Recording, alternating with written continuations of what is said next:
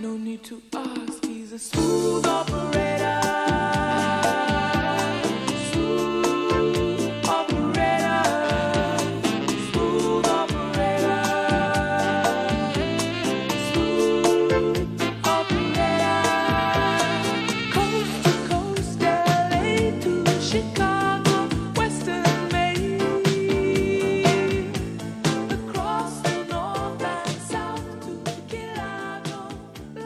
E estamos de volta com o BBcast, o seu podcast de automobilismo e outras nerds. No episódio de hoje vamos falar sobre o GP da Inglaterra. E aqui comigo está a Débora Santos Almeida. Bem-vinda, Débora. Olá, pessoal, sejam bem-vindos a mais este episódio do BPcast. E se você não quer saber de clubismo, não quer saber da gente falando de Carlos Sainz, da pole, da vitória, melhor já nem começar a escutar esse episódio. Exatamente. Bom, para vocês que acompanham a gente aqui, a gente sabe que a gente sempre torceu bastante aí pro Carlos Sainz alcançar a primeira pole, a primeira vitória. Quem diria que viria no primeiro final de semana, né? Foi bem legal. E agora, né, vamos comentar aí sobre a corrida, mas antes, aqueles recadinhos de sempre. Para você que está ouvindo o BBcast e ainda não é apoiador do nosso portal, recomendo aí no link da descrição desse episódio tem para acessar o apoia-se do Boletim do Paddock e também para você acompanhar as nossas lives aí de terça e quinta, sempre terça pós-GPs, quinta-feira pré-GP e esse mês aí vai ser full time lives e podcast aqui no Boletim do Paddock. E se você gosta do nosso trabalho, considere se tornar um apoiador pela plataforma do Apoia-se ou pelo membros lá do canal do YouTube, onde você pode auxiliar no crescimento e desenvolvimento do Boletim do Paddock e também para a gente poder continuar mantendo esse projeto aqui, trazendo atualizações para vocês.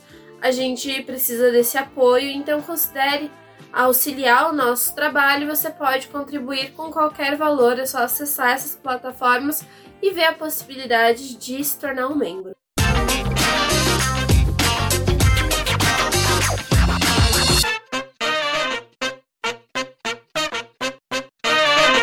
Bom, assim como Interlagos, né, Silverstone sempre é uma pista ali que existe uma previsão de chuva, sempre tem aquela notícia que há nuvens circulando, circulando, muito bom, né? Circulando o autódromo ali, mas na sexta-feira a gente já começou o fim de semana com chuva, então na, na verdade no TL1 ali teve bastante chuva, até o Bottas conseguiu liderar, mas o treino assim teve também nosso querido Stroll que atolou o carro na brita ali, então o pessoal ali da fábrica que estava próximo, acho que decidiu até ir lá cumprimentar ele pelo feito. Bom, foi uma sexta-feira que tinha uma previsão de chuva para todo o fim de semana, né? Exceto, na verdade, o domingo, mas poderia ter pancadas de chuva ao longo desses dois dias, o que é interessante porque geralmente quando a prova é realizada, né, é no período mais quente ali do ano, mas como é Silverstone, Inglaterra, o, o pessoal já está acostumado com chuva a qualquer momento, é um lugar que, assim como Interlagos, é imprevisível nessa questão, mas a chuva se faz presente, né? Então a gente teve um primeiro treino livre ali que foi bem xoxo. Olha, gente, pelo menos os horários que a Fórmula 1 tá praticando esse ano e também os horários que foram realizados os treinos é, foram até agradáveis, assim, deu pra poder acordar e não ficar puto, né? Porque imagina se acordar, assim, três horas da manhã pra poder ver um treino livre que ninguém anda, ficaria com um pouco de raiva, ficaria, obviamente. Mas a gente teve poucas voltas, foram só 10 pilotos é, completando é, tempo ali, virando algum tempo, porque a maioria tava fazendo só volta de instalação, dava uma volta, retornava para os boxes, fazia aquele teste ali de troca de pneus, né? Aliás, tem uma certa equipe que precisa treinar bastante, mas já vamos falar sobre isso. E foi aquela aquele período assim de sessão bem xoxo. Nos últimos minutinhos ali, quando o pessoal resolveu dar uma saída para poder andar um pouquinho, pelo menos aferir um tempo, né? O Stroll acabou encerrando a sessão assim com uns minutinhos antes, porque ele ficou atolado na brita e ia levar muito tempo para poder remover o carro dele. E a gente tem essa questão, né? Mercedes e a, e a Aston Martin elas estão muito próximas desse circuito. Tem outras equipes também que gostam bastante de correr em Silverstone, mas na realidade, quando você retorna para a Europa, agora realmente retornando para a Europa com corrida sendo realizada em Silverstone, depois na Áustria, França e Hungria, para os times é bem legal porque é mais fácil deles fazerem a deslocamento das peças, né, para poder levar atualizações para os carros. Tem toda a controvérsia com relação ao teto orçamentário, mas tem essas possibilidades. E aí até o Stroll, né, foi lá e falou, ai, mas acho que o carro não danificou. Realmente, assim, não teve problema é, com ter saído ali na brita, não foi algo que gerou uma quebra para o carro, mas foi um ponto de atenção para o fim de semana da Aston Martin. É, um ponto de atenção para Aston Martin aí, mas a Aston Martin que esse final de semana, né, assim, teve os bilharecos, mas infelizmente não conseguiu entregar muito bem. Era uma equipe que tinha muita expectativa, né, pro fim de semana dela, porque todo mundo levou a atualização, mas a Aston Martin ela teve dois bons finais de semana, né, no, nos, nos últimos momentos aí. Só que é os altos e baixos da própria equipe, né? É, e é uma pena, né? Porque assim, a gente fala das equipes britânicas, né? No caso, Williams, McLaren, Aston Martin, né? E até podemos colocar ali Mercedes, Red Bull juntos, mas só que é, aquelas que ostentam a bandeira da Inglaterra são essas três.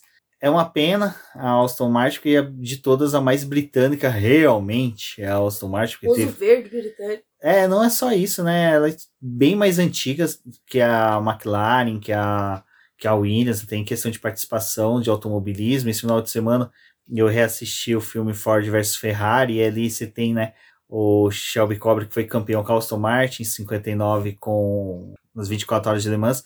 Então é uma pena que a presença dela hoje no automobilismo se resume a uma equipe que não está rendendo.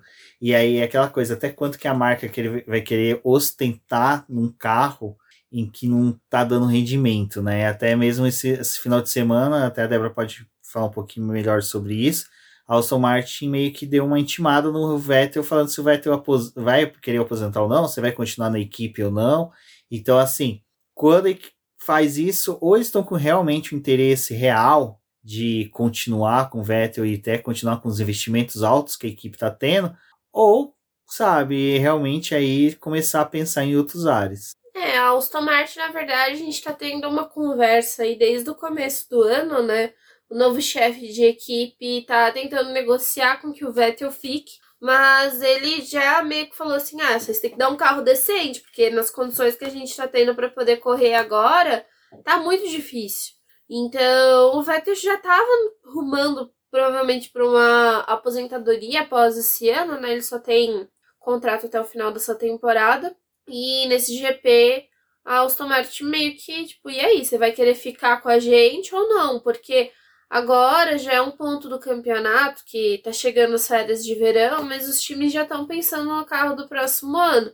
Então, por mais que ele ainda não esteja ali no forno, né? Ele tá sendo projetado. A própria Alfa Romeo ficou até brava na última corrida com o Bottas, porque o Bottas falou que o carro já estava em pleno desenvolvimento em questão de desenho, nessas coisas, tipo, eles já têm a ideia do que vão fazer para o próximo ano, e esse é o passo que provavelmente a, as outras equipes do grid estão. Então você precisa saber qual é o piloto que vai guiar com vocês, eu ter uma ideia se pelo menos esse que já está correndo vai permanecer, para eles darem prefer algumas preferências aerodinâmicas para o carro. Tipo, a gente vai é, construir esse carro novamente a um estilo que possa ser confortável para o Vettel, ou a gente vai pensar num carro mais para o Stroll, ou para um futuro piloto que nós vamos contratar. Então essas coisas precisam ser definidas. Ainda não sabe se o Vettel vai ficar ou não, mas agora é aquele momento da silly season, né? E a vaga do Vettel é uma vaga bem importante, porque depois que a gente teve o fechamento ali do Gasly permanecendo na AlphaTauri, né? É, a vaga do Vettel é uma que, apesar de não estar tá naquela equipe mais competitiva, para jovens pilotos ela é bem interessante. E aí também tem as outras conversas que estão rolando no grid. Então vamos ver aí se ele vai realmente querer ficar ou não. Até num desses grupos aí de WhatsApp, a gente uma vez conversando sobre chances do Drogovic na Fórmula 1. Salvo engano, foi no grupo dos carteiros lá do Ricardo Bannerman, apoiador do BP. E até se você mora, reside aqui na Grande São Paulo, que é um grupo de kart bacana para você competir, um campeonato bem legal.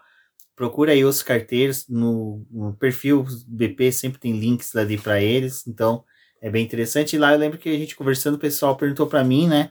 as chances que o Drugo tinha na Fórmula 1, a única equipe assim que eu via hoje com chance, as únicas, né, era a McLaren, porque não tem um piloto na base com idade para assumir a vaga do Richard, que é a única vaga que a gente vê ali disponível hoje, ou a Aston Martin. Aí, para aumentar né, a fanfic, esse final de semana o pessoal da XP ali, o alto escalão da XP Investimentos estava em Silverstone, conversaram com o Dominicali da importância da presença de um piloto brasileiro, né? E algum tempo atrás a própria é, XP falou que tinha interesse, até visualizar um possível patrocínio futuro para o Drogovic.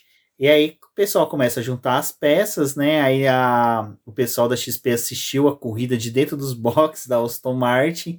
Então o pessoal aí já ficou bem alucinado, né? Falando, pô, quem sabe, né? Não, não é algo para se descartar, mas eu acho assim, eu acho mais fácil o Vettel renovar. 35 anos, o cara tá no auge. É, para quem acompanha uh, o Vettel sabe que ele gosta muito mais de correr quando ele tá bem, quando ele está mais é, tranquilo na posição dele. E ainda mais esse, até esse final de semana, né? Que foi lá, correu com o carro do Nigel Mansell, a gente vai falar um pouquinho disso mais para frente. Então vai depender muito mesmo do Vettel. Eu acho que até a gente pode fazer um dia um programa falando sobre chances do Druco na Fórmula 1 ou reservar um momento para conversar sobre isso. Mas da, da, da Aston Martin eu acho que tende a crescer, mas é aquela coisa que a gente vive falando na Fórmula 1, né? A Martin cresce, mas só que daí você vê outras equipes crescendo proporcionalmente conforme vem investimentos. A própria Alpine, esse final de semana, apresentou atualizações fortes para os dois carros, atualizações que a gente viu resultados, sabe? É, foi ao contrário do que foi, infelizmente, a Williams, né? Que infelizmente, pelo menos nos treinos, não foi tão boas atualizações quanto foi para a corrida, assim. Quer dizer, não teve também resultado na corrida, né? Mas uma coisa que eu achei interessante das atualizações da, da, da Williams é que a, as peças que chegaram para incorporar o carro não estavam pintadas, estavam na fibra de carbono puro. Aí eu fico imaginando a Claire Williams, lembrando que em um determinado ano, aquele ano que atrasou peças, um pouco atrasou por causa da pintura. E ela pensando agora, ué, dá para correr sem pintura? Naquela época a gente atrasou. Mas enfim, eu acho que é, é assim, é bem interessante a gente acompanhar, como a Débora disse, esse período pós-Europa agora e período de é, férias da Fórmula 1, porque provavelmente vai rolar muita conversa, a gente vai ter muitas informações aí do que, que vai acontecer com essas vagas que estão ainda meio em aberto e também até mesmo o que, que pode surgir de oportunidade para o Drogovic na Fórmula 1. Bom, e como a gente falou das atualizações, né, no segundo treino livre foi aonde que realmente a gente viu as equipes é, aproveitando que é o mesmo horário da corrida, do treino classificatório, então eles testaram, tiveram a oportunidade de levar as atualizações para a pista, verificar quais condições que eram melhores até para utilizá-las. É, também foi bem mais movimentado, mas foi bem movimentado. Foi naquele momento trapalhões que a gente viu a McLaren ali se embananando e tentando instalar a roda reversa. Né? Eu acho que foi uma tentativa ali deles de verificar a possibilidade de correr com a roda de forma diferente. Viu que não foi possível, mas, cara, o pior é o mecânico tentando com o martelo engatar, sabe? O cara não viu que o braço dele enfiou mais para dentro do pneu que normal, mas enfim. Foi triste, né? Mas. Uma calota ali. Pra McLaren. Cara, aquilo ali era presságio que o final de semana da McLaren ia ser um desastre, cara. Sabe? Porque teve isso. Aí depois a gente teve o Pato fazendo pole na Indy. Aí depois nenhum piloto da McLaren terminou na Indy. Aí depois teve tudo que aconteceu na corrida. Foi, foi a tristeza, sabe? Aquilo ali, aquele momento era um recado. McLaristas, vão assistir rugby, vão assistir golfe, vão assistir qualquer outra coisa, menos Fórmula 1 automobilismo esse final de semana. Olha, foi um caos. Esse segundo treino livre foi bem movimentado, né? A gente teve pessoal é, precisando testar além dos pneus, verificar as atualizações que eles tinham levado se a Williams ela tá andando sem pintura aí por causa das novas peças, né, e também pela questão da redução de peso, teve um momento ali que eles usaram o fluvis vermelho em toda a parte da lateral da carenagem. Então o carro ganhou ali um tom diferente, né? A Williams é bem interessante porque ela acaba fugindo das cores convencionais que o pessoal usa pra trabalhar o Flow Vis, né? Geralmente é aquele verde fluoresco- é, fluorescente.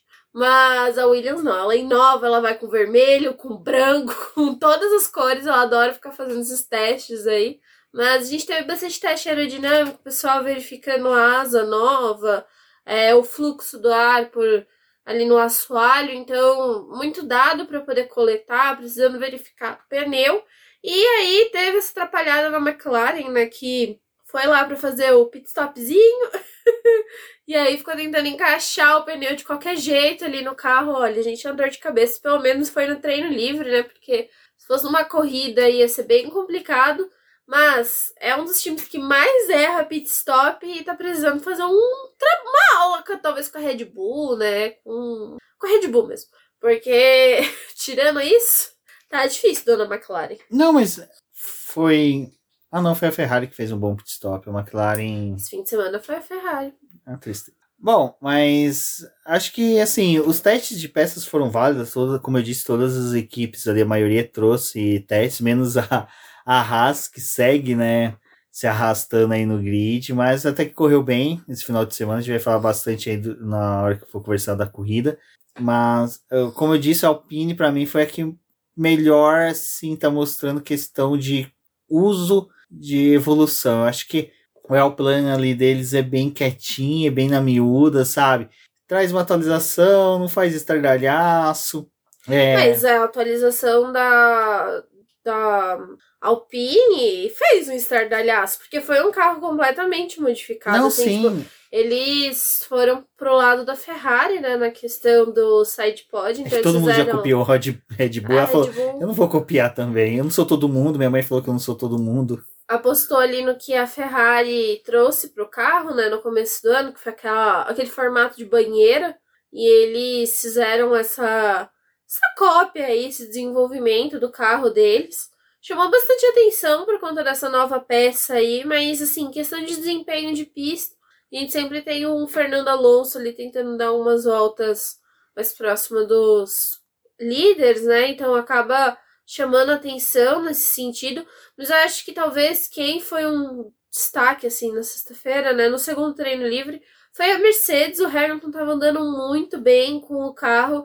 E, assim, apesar de ter sido uma sessão muito caótica e em que o grid tava muito mexido, né? Tinha muita gente ali fora das posições convencionais. É, a Mercedes ela acabou mostrando ali que ela tá acertando o carro, que ela não desistiu desse conceito e eles também trouxeram atualizações para o carro. Está se discutindo ainda muito como é que a FIA vai tratar a questão ali da métrica para poder estabelecer o quanto que o carro pode subir e descer, né? Provavelmente isso vai ser implementado na França, porque ainda está tendo muita discussão com, com relação a, a essa métrica, como ela pode ser aplicada. Mas a Mercedes ela parece estar se dando bem aí. E é um time que eu acho que eles foram bem preparados para essa etapa, porque eles estavam correndo em casa, né? Assim, a casa onde ficam as suas fábricas e também a casa dos pilotos. Até esse negócio da casa dos pilotos, só trazendo uma coisa que foi interessante desse ambiente que a gente comentou agora de Silverstone, e até para quem acompanha a gente lá no grupo do WhatsApp dos apoiadores do Boletim Paddock, nas redes sociais, a gente falou como é interessante o GP de Silverstone, né? Até na live que a gente fez na última quinta-feira Com a Denise. com a Denise, eu comentei da importância que eu coloco a Silverstone e Monza como as duas coisas mais importantes do calendário da Fórmula 1, pelo peso que se tem, tanto histórico como também entre outros fatores. Um deles é que é realmente a maioria das equipes estão ali, e até o Mick Schumacher, depois, na entrevista pós-corrida, ele comentou que pelo fato da fábrica ser ah, ali perto de Silverstone, eles aproveitaram a terça-feira pré-GP e fizeram uma festa de confraternização, tipo, família no trabalho. Aquela coisa em que os parentes vão, é, ah, comparecem na fábrica, tiveram contato com os pilotos, com membros da equipe. Até a gente viu ali que a Gina, irmã do Mick Schumacher, estava presente na corrida, então acho que foi algo legal e é isso que, que eu falo que é da importância da corrida, né? Você também pode aproximar os mecânicos, acho que ficam mais contentes, porque, cara, os caras passam tanto tempo fora, né? que é uma oportunidade dele estar trabalhando ali perto de casa e talvez até sai do autódromo na quinta, na sexta, no sábado, no domingo, podem ir dormir em casa, sabe, Ou almoçar. ao menos ter um contato com a família, né? Poder comer com eles, essas coisas, porque eles ficam fora o ano inteiro.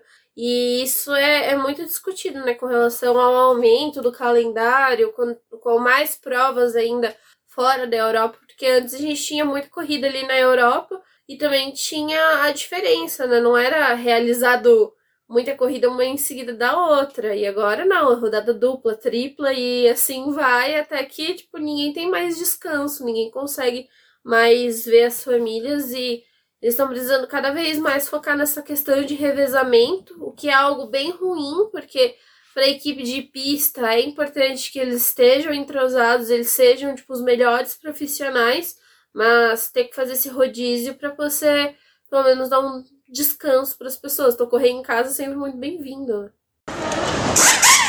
Bom, o TL3 foi um pouco menos movimentado, teve sim carros na pista, tudo, bastante ali é, preparação de Volta Cal- de classificação. volta de classificação e tem umas simulações de, de corrida, né? O Lewis Hamilton chegou uma hora, determinado momento ali que fez uma simulação de corrida que foi a hora que o pessoal realmente, desculpa o termo que eu vou usar, mas os adversários meio que deu aquela trancada porque falou assim, cara, se Mercedes começar a acertar a mão desse carro, começa a atrapalhar e principalmente o pessoal da Ferrari, né? Começa a perceber assim, cara, se eles começarem a chegar na gente, a disputa pelo título começa a ficar mais difícil ainda. Mas eu acho que o mais legal foi que acabou o TL3 ali e a gente começou a ter aquelas nuvens sobre a, a pista, né? Aí tivemos é, a W Series, né? Aham. A etapa da W Series. E aí. Já ali já começou a dar uns pingos de chuva, né? Não chegou a chover, mas olhando pro pessoal que tava na arquibancada, já tinha muita gente ali colocando capa de chuva, abrindo guarda-chuva. Não estavam com o Valese do lado, nunca vão saber qual é o momento ideal para se, embesutar do seu celofane, não é mesmo? Mas se estivessem ali, teriam percebido que aquele não era o momento. Que o momento estava para vir ainda. Exatamente. Para quem não conhece, se você não vai para Interlagos, setor A e não conhece o Valese, você já tá indo errado. Então, o Valese ali no setor A, a gente sempre brinca que a gente fica acompanhando ele. Na hora que ele fala, não, agora é a hora de colocar a capa de chuva, você coloca, porque é muito engraçado. A gente vê o pessoal colocando a capa, e aí só dá aqueles pinguinhos, de repente para de chover, a pessoa vai tirar a capa, é rasga, é tristeza só. Mas, mas começou, né, o treino classificatório com chuva e aí aquela coisa, né? Vai ser loteria, como é que vai ser? Até que foi interessante que a gente não viu nenhum carro batendo, nenhum carro saindo de pista assim, de uma forma que pudesse atrapalhar. Foi legal nesse ponto, né? Se não chegou a ter bandeira amarela constante, só aquelas de piloto que sai da pista, volta, então para piloto tomar cuidado. E não teve paralisação, né? Acho que o mais importante da classificação que parecia pela chuva que estava caindo, que ia ser uma, uma classificação bem complicada, com bastante intervenção de bandeira vermelha, por causa de carro que sai da pista, mas assim, olhando para o fim de semana de modo geral, tirando a bandeira vermelha ali do Stroll, foi um, uma, assim, treino bem tranquilo, né? O pessoal ainda em alguns momentos abusando de limite de pista, mas nada tão grave assim. Exato. E aí começou, né, a gente ter aquele TL3, aí eu vou fazer sempre o tweet, né, para quem consegue o BP ali no Twitter, sabe que a gente faz o tweet falando dos pilotos que foram eliminados. Aí eu falei, bom, deixa eu já arrumar uma foto do Latifi, né, porque o Latifi vai ser o cara que vai ser eliminado. O cara não tá nem com as atualizações. Não, o Latifi vai lá porque dois. E aí eu fico assim, gente, quem que eu coloco, né? De fotinha ali. Se salvo engano, acho que eu coloquei. Coloquei o álbum, porque ficou um contraste meio é, diferente, né? Tipo, cara, o álbum é o cara que vinha superando o Latifi com uma margem muito grande. É, sempre indo pro Q2. É, às vezes até namorava um pouco ali com o Q3. E agora não, o Latifi foi pro Q2. Eu e para quem ouve sabe que eu acho o Latifi um cara bacana, um cara legal. Não é, eu sempre falo que isso não é motivo para o cara justificar a permanência na Fórmula 1, mas eu acho que o Latifi é um dos poucos pilotos assim que a gente pode falar, cara, ele não foi testado ainda na Fórmula 1, o cara ainda não teve um carro com chance de demonstrar todo o poder. Conseguiu nessa classificação onde ele avançou para Q2 E foi uma grata surpresa, pelo menos ver o canadense entregando um bom resultado. É, foi uma sessão em que a gente viu a questão do álbum ficando ali no Q3. Tinha muita expectativa com essas atualizações da, da Williams, né? É difícil de mensurar também o quanto que eles conseguiram realizar os testes que eles queriam, porque teve toda essa questão da, de algumas sessões serem atrapalhadas pela chuva, o ser um treino livre muito caótico, que você tem que resolver tudo, né? Testar peça e pneu ao mesmo tempo. Mas ali a situação da Williams e da Haas é bem interessante, porque quando vem essas sessões com chuva, né? É quando eles têm a maior oportunidade de fazer uma classificação melhor e avançar. E aí nem os dois carros da Haas não conseguiram, ficaram os dois no Q1. E o álbum também, mesmo com as atualizações do carro, não conseguiu avançar. E o Latifi, acho que o Latifi ele tava assim, gente, o que, que eu faço aqui no Q2 agora? Como que eu cheguei até aqui, né? E foi, foi uma classificação bem legal, porque a gente tem ali a chuva em alguns momentos ficando bem apertada, em outros a pista secando. E esse também foi um dos motivos para o Latifi passar para o Q3, né? Porque no final do Q2 a chuva começou a apertar. Então, quem não tinha feito uma boa volta ali viu os tempos aumentando e não tinha mais o que fazer. Então ele ficou ali quietinho no, no décimo lugar, né? Só pensando assim, aí, alguém vai fazer alguma coisa, porque eu vou ficar aqui. Gente, a comemoração da equipe, na hora eu estava escrevendo o texto, até virei pro Rubens e falei, seus falsos, tudo comemorando, ficando feliz com o Latifi aí, sendo que até sexta-feira estavam pedindo pro Latifi sair, né? Já queriam colocar o Piastre para correr no lugar dele, mas foi legal ver a equipe comemorando, mesmo achando que eles foram falsos. É, ó, e aí, para comentar do Q3, né, a, a, chegada do Latifi foi bem interessante, somente vendo os pilotos que ficaram de fora, né, Richard? E aí a gente tem aquela questão, pô, Williams, tava com previsão de chuva aumentar. Começo do Q3 era o momento que aparentemente a pista tava melhor. Tudo bem que depois, né, a gente viu que teve mudanças. Cara, manda o Latifi pra ele, quem sabe, às vezes era aquele cenário que o cara faz uma volta voadora, cai um toró, ninguém melhora o tempo, o cara é pole, sabe? Tipo, cara, você não tem que correr, você não tem que ser. Esse momento é o momento que você não é conservador. Você vai pro tudo ou nada, você sabe? Tipo, cara. Já arriscou até aí? É, né? o, moleque, o moleque já conseguiu colocar o carro no Q3. Aí era o momento da equipe falar: bom, a gente vai fazer nosso trabalho. Não fizeram, infelizmente, né? É, eu achei um pouco de vacilo ali da Williams de não ter mandado o Latifi logo pra pista, porque depois acho que foi a Red Bull que avisou, né, pro Max, tipo, faça sua volta logo, porque pode ser que a chuva volte apertar mais pro final da sessão, então a gente precisa definir isso o mais rápido possível. E o Latifi bem tranquilaço lá no, no, nos boxes, né? E é uma pista que acaba, não a pista em si, o circuito, né? Mas nessa questão de chuva muda muito rápido. E os tempos ali do Q3 eles já estavam mais altos, então, tipo, reage aí, bonitos. Mas tudo bem, vai ter o, o décimo lugar, já foi Legal até porque tinha aquele medo, né? Tipo, o Latif nunca largou daqui. O que, que ele vai fazer amanhã? Ele não foi o que causou, não é, gente? Bom, e aí falando dos pilotos que largaram foram pro Q3, a gente tem o Zul também, que novamente entregou, entregou bem. É muito legal ter visto a evolução que o Zul teve nas últimas corridas. A gente vai comentar um pouco também sobre o acidente, mas é, o Zul entregando, conseguiu ir pro Q3, já o Bottas não, né? O Bottas ficou ali no Q2. Uh, Fernando Alonso. E de novo, né? Ressaltar isso do Zou, porque foi mais uma classificação em chuva que ele passou e o Bottas não. O Bottas não conseguiu avançar. É que o Bottas assolado dele não é antiderrapante, né? Então. Ele não calçou as botas de chuva. Exatamente. As galochas As de galochas. chuva. Gato de galochas. Botas de galochas. Ah, mas aí a gente teve também o Lando Norris conseguiu. Cara, e mais uma vez a gente viu ali uma disputa entre Mercedes, Ferrari e Red Bull bem apertada, sabe?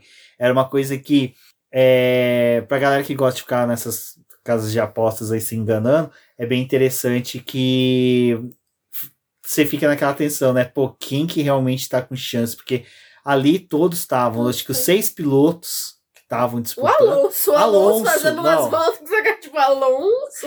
Era muito legal porque vinha alguém dar uma volta boa assim, de repente o Alonso, opa, aí é meu lugar. E tipo assim, o velhinho tava, né? O Alonso, ele tá sabendo aproveitar essas adversidades da pista pra fazer umas classificações legais. E, gente, eu vou falar uma coisa que eu tava até, assim, pensando, né, nesse final de semana, que pelo menos a gente tá tendo algumas classificações com chuva esse ano, né? Não, não afeta a corrida, tirando o Mônaco, mas a classificação feita na chuva é legal pra dar uma bagunçada no grid. Exato, e aí que É tá. melhor do que na corrida. Ah, é melhor que aquele besteira que eles querem colocar só de pneu duro no Q3, no Q1, no Q2, com pneus diferentes. assim. Molha a pista, Bernie Eccleston já falou. Fala várias merdas, né? Voltou a falar e É, o ruim é que o Bernie Eccleston fala tanta merda que quando ele fala uma coisa boas que não faz dá pra sentido, aproveitar. não dá pra aproveitar. Mas negócio de molhar a pista seria uma boa, sabe? Eu acho que eles podiam testar na pista do Eccleston, que é, é Paul É, Ricard, Paul e Ricard. fazer isso, que lá tem aqueles esguichos de... Olhar aqui um pouco. Vai testar pneu, vai testar pneu de chuva na caceta da pista que tem que jogar água. Não, não, meu querido. A gente tem uma irrigação. Aquele, aquele circuito de Paul Ricard não serve para nada, é uma porcaria. Né? Mas tem ali água porque não aproveita. Nesse Aproveita. ponto, Paul Ricard é melhor pra fazer teste do É. que Barcelona. Você testa os pneus de chuva. É, mas enfim. Ai, né? ai. Aí depois tem que ficar mandando o pessoal de parcela lá pra testar as coisas. Ai, dona Fia. Então, aí Fernando Alonso mais uma vez abrilhantando o nosso treino classificatório ali com aquelas performances. Cara, Vettel também conseguindo fazer bom, tendo bom desempenho na chuva. Me engano, ele foi pro Q3. Foi ele e o Stroll, lembra que o Stroll ficou em último? Nossa, mesmo, a Débora até recordou agora que o Vettel ficou no Q1, cara. Que, que triste. Não Mas, assim, o Vettel, cara, ele tava, ele tava mais Ah, pensando. porque foi, foi quando ele, tá- ele deu a voltinha lá dele e ele foi pra 16. Aí a equipe entrou no rádio e falou: Vettel, a gente não passou ele de novo nessa caceta. A gente não passa. E ficou todo puto. Se foda, domingo eu vou dirigir a Williams e quero que vocês se Ah. danem. aí. Mas enfim, aí vamos pro- resultado final que foi, né? Nosso querido Carlos Sainz, cara, foi muito louco. Assim, pra quem assistiu, deve ter tido a mesma sensação. Porque eu tava com a cisma que ia a poder ficar com o Hamilton. Porque o Hamilton tava fazendo umas voltas e o Verstappen, desculpa, Verstappen, mas você cagou na classificação. Cagou. Na, na parte final da classificação. A classificação foi ele foi muito burro, porque carro de Fórmula 1, assim como o carro da Fórmula E, Fórmula E ele regenera energia, mas é toda a volta regenerando energia para poder correr, fazer todas as voltas. O carro de Fórmula 1 é. E a classificação da Fórmula E é diferente, né? Não, o que eu quero explicar é o seguinte: ah, o carro da Fórmula 1 regenera uma volta para fazer a outra volta rápida. Regenera uma volta para fazer outra volta rápida. Que era o que o Carlos Sainz, o Leclerc, o Hamilton tava fazendo. O cabeçudo do Verstappen tava.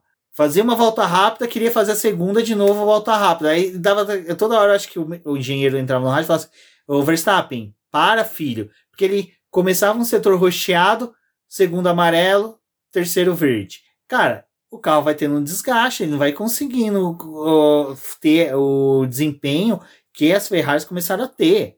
E aquilo ali. É que você tenta aproveitar o negócio da pista, né? Mudando constante, mas não adianta nada se não tiver com a, a bateria.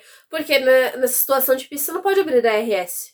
Exato, porque assim, o que, qual que é o problema da bateria pro carro de Fórmula 1? A bateria, tecnicamente, é um peso, um peso morto, é um lastro que tem no carro da Fórmula 1.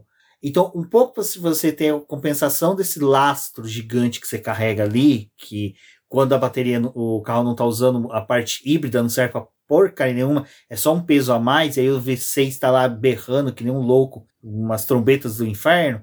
Você tem que ter a bateria recarregada para uma classificação, que é quando você faz as voltas rápidas realmente, você ter energia para compensar esse peso e ganhar potência. É para isso. Por isso que o híbrido na Fórmula 1 é uma, é uma coisa ridícula. É, é diferente de um carro de Fórmula E que você tem a bateria, mas constantemente você está tendo a energia utilizada, então compensa o peso. Então é, é por isso que a, a questão da tecnologia híbrida para Fórmula 1 hoje não é tão uma coisa tão boa assim. Mas enfim, aí o Vettel vai lá e me prova no domingo dá para correr com carbono zero. Graças a Deus. Vettel vai salvar a Fórmula 1, gente. Anotem o que eu estou falando. Enfim, Verstappen errou nisso, cara. E aí vem lá o Smooth Operator, Carlos Sainz quietinho. Cara, mano, o Carlos Sainz, ele deve ser. A família, a família Sainz deve ser mineira, velho. Sabe? O cara tava lá comendo queijinho dele, sabe? Comendo aquele presuntinho espanhol gostosinho junto ali. E o cara vai lá faz a pole. E, e assim, uma pole, cara, que ele fez. Sabe aquela sensação de que ah, vai vir o Le Verstappen, vai reduzir o tempo, o Leclerc vai reduzir. Peixe não. E eu tô assim, ué, ninguém vai tirar o, o Sainz dali. Aí eu falei pra Débora, mas o Hamilton ainda faltava. Não, o Hamilton já entrou pros boxes também. E eu, como assim, cara? Vocês vão deixar mesmo o Sainz com a pole? Tipo assim, Foi a pole demorou. mais fácil da vida dele, gente. E não, e foi fácil mesmo, porque ele, assim, ele errou antes. E diga-se de passagem, o carro da Ferrari tava bem traseiro no final de semana inteirinho. E aí, cara, de repente, o cara tá pole. Foi muito louco. Assim, cara, é nesse ponto, assim, eu como viúva do Sainz da McLaren, fiquei muito feliz com o resultado. Ele guardou ali uma volta, né, para depois que o, o cronômetro zerasse, né, e conseguiu fazer esse tempo. A gente tava tendo uma disputa, assim, mais acirrada entre os três, né, o Sainz, o Leclerc e o Verstappen, só que o Sainz passava, fazia a volta, o Leclerc batia e na sequência o Verstappen também fazia isso de bater, né. Só que o Q3 do Verstappen foi muito caótico, porque ele errou em vários momentos, assim, tipo... Em Rodou, né? em pontos da pista, deu aquele 360, ele até zoou, né? Ele falou, ai, é um novo jeito de, de aquecer pneus agora que a gente tá testando. E Ousa. negócio de rodar, o Verstappen também. Mas rodou muito ro- bem, rodou bonito. O Verstappen também rodou e rodou bonito. E ele rodou numa hora que ele fez o segundo tempo. Tipo assim, ele fez 0,3 abaixo do Leclerc. Ou seja, ele rodou e manteve a velocidade. Cara, então, assim, eu, eu falo, cara, nesse ponto eu sou fã do Verstappen quando ele consegue fazer essas cagadas, velho. Então foi assim, foi uma classificação caótica legal, né? Mas o melhor, eu acho que é a reação do Sainz. Tipo, a, a Ferrari falando, olha, você foi pole. Ele, o quê? Eu fui pole? A- Tipo, co- como que é isso? Como que é um ser um pole? Agora eu só falo uma coisa. Fórmula 1, você é burra. A porcaria da sprint que ter sido esse final de semana. Imagina essa sessão de, com chuva sendo sprint. Ah, teria sido muito louco. Teria sido legal, teria sido legal. Eu, eu acho que Silverstone é uma pista que tinha que ter. Já que vocês querem meter print, sprint, print ó. Print da screenshot aí. Quer, é, aproveita da screenshot no podcast e compartilha nas redes sociais. Já quer fazer sprint, faz Silverstone. Silverstone é que nem Interlagos, sprint rende. É, acho que lá era melhor, né? Mas vamos ver o que acontece nesse novo teste aí que vai ser na Esse final de Áustria. semana agora, né? Enfim, pessoal, sobre classificação foi isso. Foi muito legal ver a pole ali do Carlos Sainz. Gente gritou, eu chorei um monte. Foi, foi, foi emocionante, foi emocionante. Como- Gente, é porque assim, eu não tenho mais um apego com ninguém, entendeu? No grid. Não, Uma tem, não tem mais é nenhum uma coisa que a gente tá piloto. Tirando perdendo, o né? Vettel, né? Que É que o Vettel, o. Vettel é o labrador da Fórmula 1. Não tem como É, gostar o, dele. o, o Vettel, tipo, ou você ama ou você tá podre por dentro, né? Não tem um, um meio termo. Mas, tipo, o Vettel eu já tô no clima de despedida, sabe? Eu não tenho mais ninguém. Estou me apegando a Carlos Sainz, entendeu? Estou ali te- tentando ter algum ânimo com Carlos Sainz. E, dado a- ao desenvolvimento da Ferrari, que está decepcionando a todos, né? Ferrari. Então, assim, foi legal ver essa, essa pole dele. E eu, eu tava crente, eu já tinha, assim, eliminado da cabeça possibilidades de pole do Sainz. Eu tava só esperando, assim, Monza, porque Monza é aquele lugar dos fracos e oprimidos, entendeu? Que ia vir ali, que ele anda bem em Monza. Eu falei, não, a pole vai vir em Monza. E a vitória também vai vir em Monza, né? Tipo, tudo ali da, da primeira vez da carreira dele vai ser ali. É, não, legal. vem uma- agora. Tá ótimo. a vitória não, num circuito histórico também, né? Tipo, Não, e, e o Carlos Sainz, vamos, convenhamos aí, né? As, as, os pódios que esse hum, maledito tem são ótimos, né? Então vai fazendo história aí, meu filho, vai comendo quieto, vai tendo as suas negociações aí com a Ferrari, porque a Ferrari tem que negociar muito mesmo. Fiquei esperando reações do pai de Carlos Sainz, que não vi nenhuma. Então, assim, o senhor ficou devendo também, tá bom? Eu estou aqui cobrando publicamente que fiquei esperando uns mimos do pai do Carlos Sainz, assim, umas festinhas, uns stories. Não rolou, não rolou. não vou falar de mimo, não, porque o Giovinazzi já deu muito mimo esse final de semana. Muitos mimos, mu- muitas entregas, assim, na sexta-feira. Maquiagem estava realmente quente. Gente, só pra finalizar esse assunto, né? Também ali na entrega do. Pra validar a pole do Sainz, o Mansell foi levar o, o pneuzinho lá da Pirelli, né? E aí, tipo, mano, primeiro que o Leclerc e o Verstappen tiveram que empurrar o Sainz lá pra pole, porque ele nem sabia o que que fazia, né? Não se liga muito nos, nos detalhes da cerimônia, né? E o Mansell foi lá. Chegou, né? Nunca chegou, né? Não tem como saber. E aí o Mansell foi lá entregar pra ele o pneuzinho, e aí, tipo, o Mansell todo feliz lá, mas. E vira pneu e vira pneu pra cá pra poder assinar. Olha, foi uma, cena caótica ali. Ah, mas foi. Cara, vai. Você pode receber pneuzinho de quem for, presidente da FIA. Mas, pô, receber do Nigel. Mansell, do Leão, com o boné da Ferrari, cara. É uma foto ali. Essa daí o, o, o Sainz vai imprimir, vai mandar moldurar, porque é, mais, é tão válido. Cara, o Sainz vai ter que criar uma prateleira bem bonita com essa foto da, da entrega do pneuzinho, o pneuzinho e os dois troféus da, de Silverstone, porque depois a gente até vai comentar sobre isso dos troféus. Como provavelmente eu não vou lembrar, já vou comentar agora. É. Porque é o seguinte, eles ganham um feio, Feio. um feio pra dar com pau, e aí tem aquele bonitinho, né? Que até a gente recorda lá da esposa do Frank Williams erguendo na, após o acidente do Frank Williams, com vitória do Mansell em Silverstone. Cara, por isso que Olha eu os falo. easter eggs. Olha os easter eggs. Cara, então assim, tem aquele lá de troféu de ouro que eu falei pra Débora. Falei, eu, se fosse o piloto, mandava fazer uma réplica pra poder é, Valorizar a guardar. sala, né? Bom, e aí, né? Hawkins está com uma rachadura, soltando fumaça para tudo quanto é que é lado, e essa fumaça levou as nuvens para Silverstone. E antes da corrida, a gente, ah, vai ter, né? Vai ter chuva, vai ter chuva, vai ter chuva. Não teve chuva, mas a gente já viu que o Halo começou a trabalhar cedo ali, porque teve o acidente do Roy Nissany na Fórmula 2, em que ele e o outro piloto, qual que foi? o, o Asa, né? Dennis Hauger. o Hauger, isso mesmo. O Hauger se colidiram ali, o Nissan jogou o Hauger para fora. O Hauger, quando voltou, subiu, acoplou ali no carro do Nissan.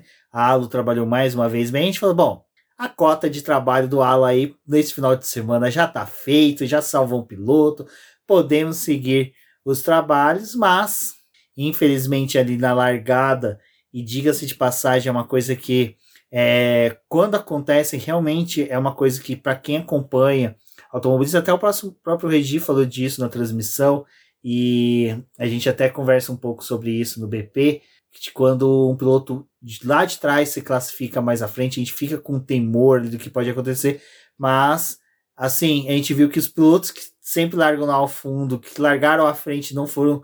É, é que assim, eu já vou falar que eu não vi responsável nenhum pelo acidente do, do Zou. Mas a gente fica com aquele receio, né? Zou, Latifi ali largando ali na frente, até, até ter tudo ali. Eu vi bastante gente atacando esses pilotos nas redes sociais, então mais uma vez, calma, torcedores. Mas teve um acidente ali, foi um acidente muito feio. Graças a Deus aí o bom Santo Alan salvou o piloto Zou. Então, cara, é foi um acidente muito, muito feio. Foi assim, foi um dos acidentes mais feios que eu vi na Fórmula 1 e olha que a gente viu bastante coisa daquele novo. Eu não sei se. É, é complicado, né? É, é, a questão não é feio, feio da sentido de do negócio. É que o fato é que antigamente tinha um acidente, a FOM e a não estavam cagando, eles estavam filmando ali, piloto sendo retirado, Era um show, né, piloto, os, os, os fiscais revirando o carro, continuava o pessoal cagando. Agora não, agora como eles não, nem filmam, você fica assim, caraca, né? O que que tá acontecendo? E, e de imediato, aí até a Débora vai falar sobre isso daqui a pouco. A gente foi nas câmeras da F1 TV, né? Das onboards. Aí tem, não tem a câmera do. Do, do Zou, porque, assim a que carro destruiu, né? a virar, né? Ele já corta. já corta. E aí a gente começou a ver as onboards dos pilotos de trás. E a gente viu mais ou menos o que aconteceu, que foi até o que foi transmitido depois. E aí a gente viu a gravidade do acidente e não tinha notícia. Então, assim, cara, foi um momento que teve muita aflição. E quando também começou a não ter notícia do álbum, por exemplo, eu, cara, é, é preocupante, é, tá, tá, tá, tá um, um clima, sabe, bem chato, assim, e aquele momento, porque assim, você entra nas redes sociais, ninguém tá sabendo nada, sabe? Assessorias assim até demoraram um pouco e, e até entendo, porque é, demora mesmo para você ter uma confirmação e elas estão certas de só confirmar quando tem realmente a posição oficial. Então, eu acho que foi um momento assim de muito, muita tensão.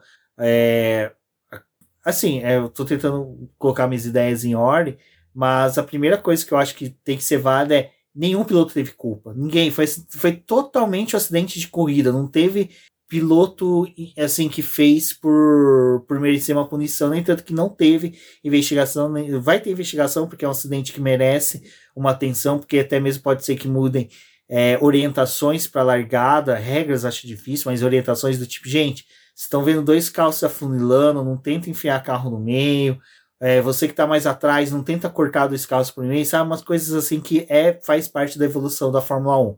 Mas o acidente realmente foi muito tenso. A gente mais uma vez agradece a introdução do halo. Eu vi muita gente questionando, falando questão do Santo Antônio. Eu lembro agora que quando o piloto faz o teste de medidas do assento, do cockpit, eles colocam uma barra que liga o Santo Antônio, uma régua na verdade, que liga o Santo Antônio ao halo. Então o piloto tem que ficar dentro daquela medida. Se ele não fica dentro daquela medida, o carro não é aprovado. Ou não passa dentro do crash test, né? Porque é uma das coisas que também que eles medem. Se a cabeça do piloto não vai ter contato com o chão. Então, o ponto mais alto do halo tem que estar no mesmo nível do ponto mais alto do, do Santo Antônio e o piloto tem que estar abaixo disso. Então, tecnicamente, ali não tem nenhum nada de errado com o carro da Alfa Romeo. Realmente é algo que está dentro da normalidade. Só acredito que provavelmente eles devam querer mudar alguma regra, porque realmente ficou bem expressivo ali que é, o Santo Antônio não serviu de muito para manter uma distância, mas, como eu falei, se a regra é de estar tá nivelado, estava nivelado, passou no crash test, não há muito que se questionar sobre isso. É, quando teve o acidente do Zou, eu fiquei pensando assim, tipo, primeiro o que foi que aconteceu, depois eu lembrei do acidente que teve da Sophie Flores na prova de Macau, que ela vazou também o carro, eles foi logo depois da largada, e a batida que ela teve com o outro piloto, ela voa e passa pelo alambrado. Tipo, o carro passou e tinha gente ali na, na, no pedaço onde ela bateu. E foi na época, foi um acidente até impactante, mas também foi muito falado da questão de segurança dos carros, do quanto que os carros já tinham é, evoluído, né? Porque, assim, o acidente da Sofia era para ter morrido também, praticamente, porque foi bem feio. Mas o do Zul, tipo, hoje, pelo menos, a gente tem essas câmeras que são mostradas pro público, né? Teve uma época que não tinha. Era para controle da equipe mesmo e para eles fazerem as transmissões. Hoje a gente consegue assistir a corrida, tipo, de qualquer um dos pilotos do grid. Então, quando teve acidente, a primeira reação que eu tive foi dar uma olhada nas câmeras e ver o que, que tinha acontecido. Se a, ah, eles não tinham cortado as transmissões das câmeras também, né? Mas, é, é, assim, pela imagem é muito impactante ver a forma como ele arrastou, porque o carro virou de uma vez e ele passou um, um, todo o trajeto ali até chegar na barreira de pneus, né? Ele foi arrastando no o Santo Antônio. Tipo assim, no primeiro contato o negócio ali já era. Então ele ficou é, só com a proteção do ralo, né? Senão, tipo, tinha sido o capacete dele. Ia ser, assim, um negócio de uma magnitude muito pior se não tivesse esses aparatos de segurança. E também o impacto lateral que ele teve, né? Porque o carro bate no alambrado e despenca. É, achei brilhante a atitude do Russell, assim, tipo, de ver o acidente e sair para poder ver o que, que tinha acontecido, porque você vê um carro passando e. O que, que tá acontecendo aqui, né? Só um adendo para até acrescentar no que você tá falando. O Norris, quando. O Norris, não, desculpa, o Albon, quando sofreu um acidente, e chega os dois médicos para atender ele, ele dispensa os médicos falando assim: não, vão. Ele faz até gesticula, ele está no onboard do Albon, gesticulando para os caras aí atender o, o Zou. Tipo, tipo, não, não, não, eu tô bem. Ele tira, vai tirando o cinto, vai tirando as coisas. soltando o, o, É, o Hans, acho que não, chama não, Hans, a- né? aquela parte que é acolchoada, que foi É. em torno do piloto. Enfim, ele realmente pede pra você ver como realmente os pilotos que estavam ali próximo, que viram o acidente, viu quão grave ele foi. É, e foi uma atitude, assim, bem legal do, do Russell, né?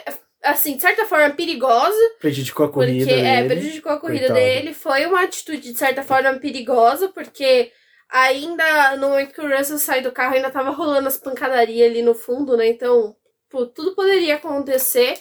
Mas ele foi ali pra poder ver se o piloto tava bem, pra poder avisar pra equipe. Tipo, olha a cabeça do, do cara, né? Tipo, ir lá pra poder ver se o rival tá bem. Rival, assim que eu digo, tipo, outro competidor tá bem.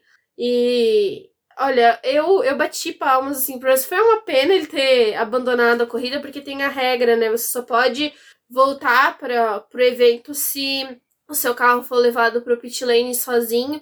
Como o Russell abandonou o carro ali, o pessoal acabou removendo o carro dele. Na verdade, ele queria deixar o carro encostadinho ali, depois voltar e pegar, né, Pra poder levar pro pit lane. Até tentou negociar ali com a FIA, mas eles não não deixaram ele voltar pra corrida.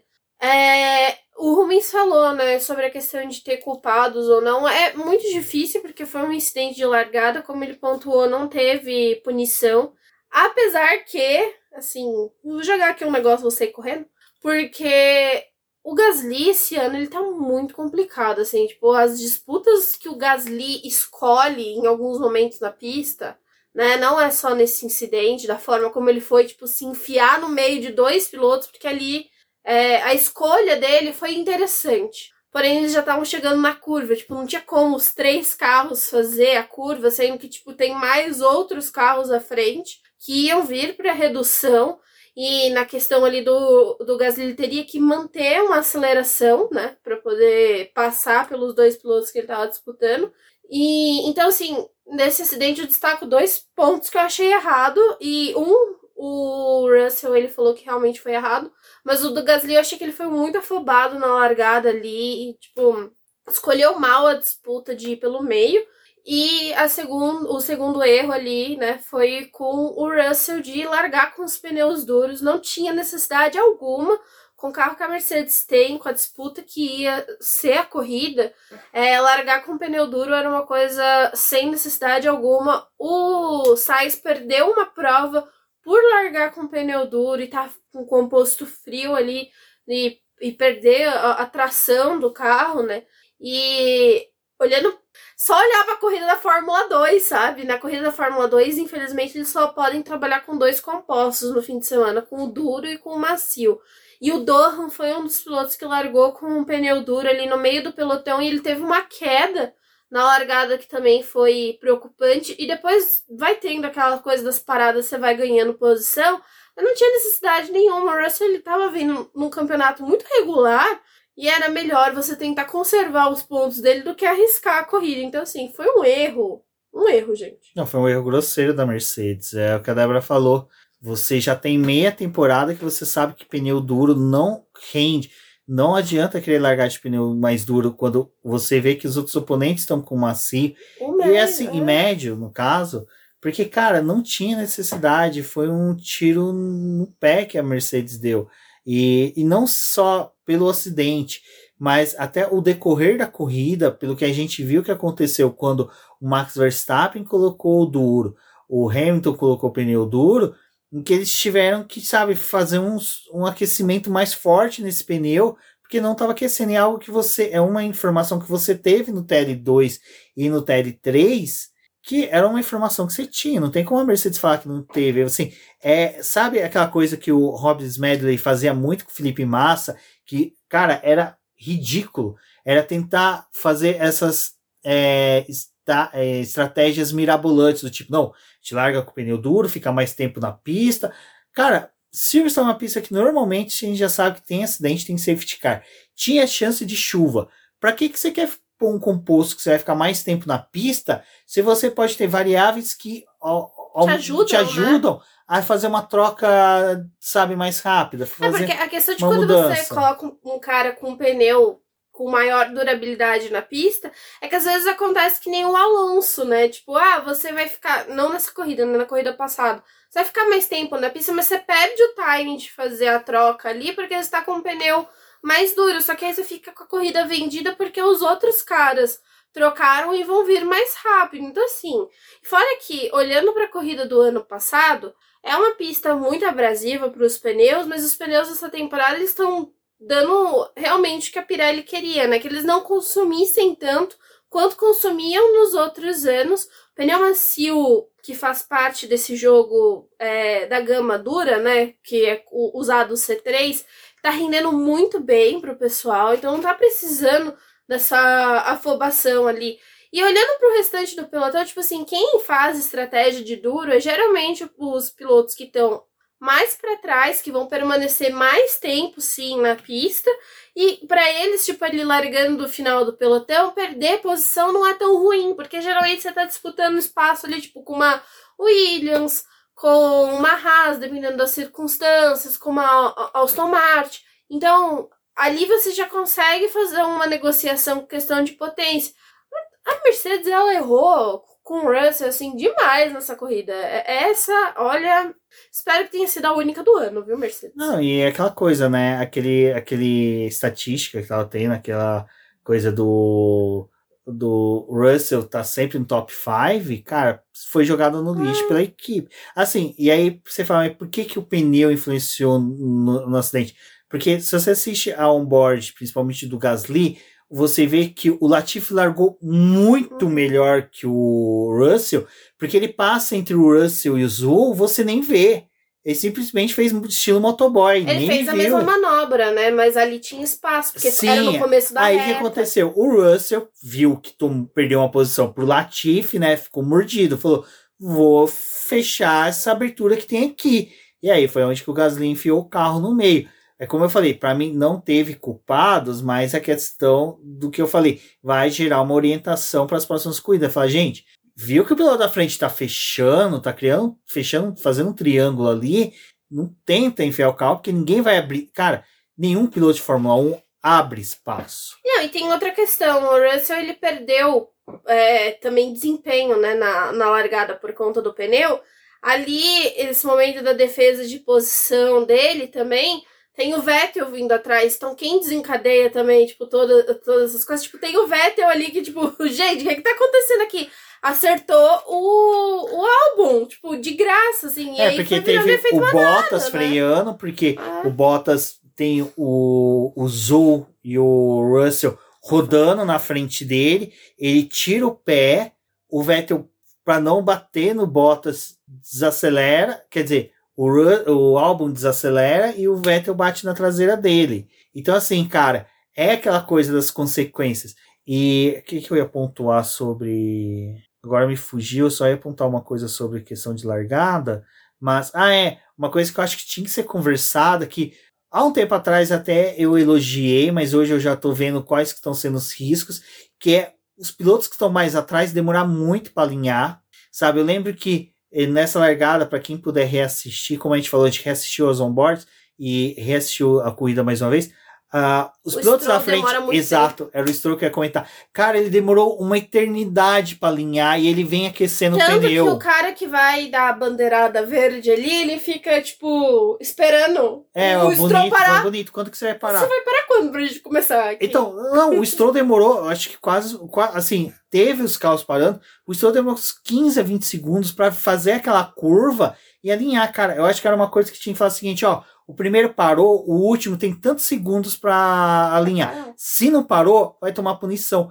Porque isso que acontece, quem tem pneu mais duro, o pneu esfria. Todos esfriam ao mesmo, vai, deve ser o decaimento de temperatura semelhante para todos, né? Mas o que é pneu duro sofre mais. Então, É porque o tempo de reação do contato do pneu com o asfalto depende da, da, da goma, né, dele ali. Então o macio ele sempre vai aquecer mais rápido do que os outros. O duro ele vai levar mais tempo. Fora a questão lá que também tem do, do, do quanto que tem a manta térmica, né? Porque eles ficam ali com a manta térmica, mas cinco minutos antes da largada eles já têm que tirar. E aí vai tentando todo aquele processo para você não tocar mais no carro. Então, tipo, o pneu já tá frio. Aquele negócio da manta ali conservando a temperatura antes da largada não adianta de nada. Porque o que vai contar mesmo é a, a- o aquecimento durante a volta de, de alinhamento.